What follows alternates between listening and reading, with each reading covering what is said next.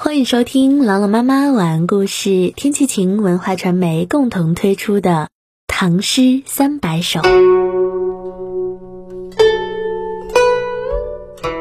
垂柳，唐，唐彦谦。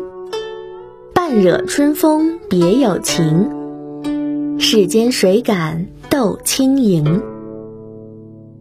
楚王江畔无端重。恶损纤腰学不成，半惹春风别有情，世间谁敢斗轻盈？垂柳半惹着春风翩然起舞，别有一番情怀。在这个世界上，飘逸之美，还有什么能够与它比肩呢？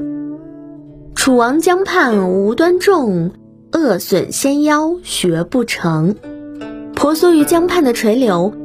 本是无心所插，可是呢，楚王宫中的嫔妃们为了使腰肢也像垂柳一般纤细轻盈，宁愿忍耐饥饿，甚至白白的饿死。你看这首诗啊，特别有意思。楚王江畔无端种，无端这两个字意味深长。江畔种柳，对楚王来说也许是随意为之的，而在争宠斗艳的宫女们心中，却成了了不起的大事。他们自以为揣摩到楚王爱细腰的意象了，而竞相束腰，以至于饿死、饿肚子，含蓄而又深刻。一起来诵读唐彦谦的这首《垂柳》。《垂柳》唐·唐彦谦，半惹春风别有情。世间谁敢斗轻盈？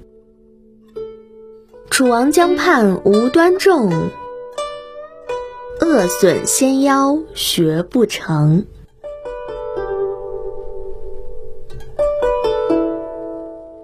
垂柳，唐·唐彦谦。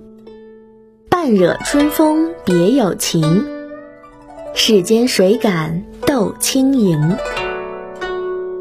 楚王江畔无端重，恶损仙腰学不成。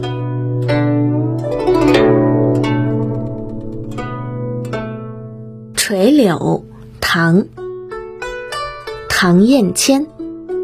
半惹春风别有情，世间谁敢斗轻盈？楚王江畔无端重。恶损纤腰学不成。感谢关注《唐诗三百首》，我是朗朗妈妈，我在西安，天气晴。感谢收听，下期再见。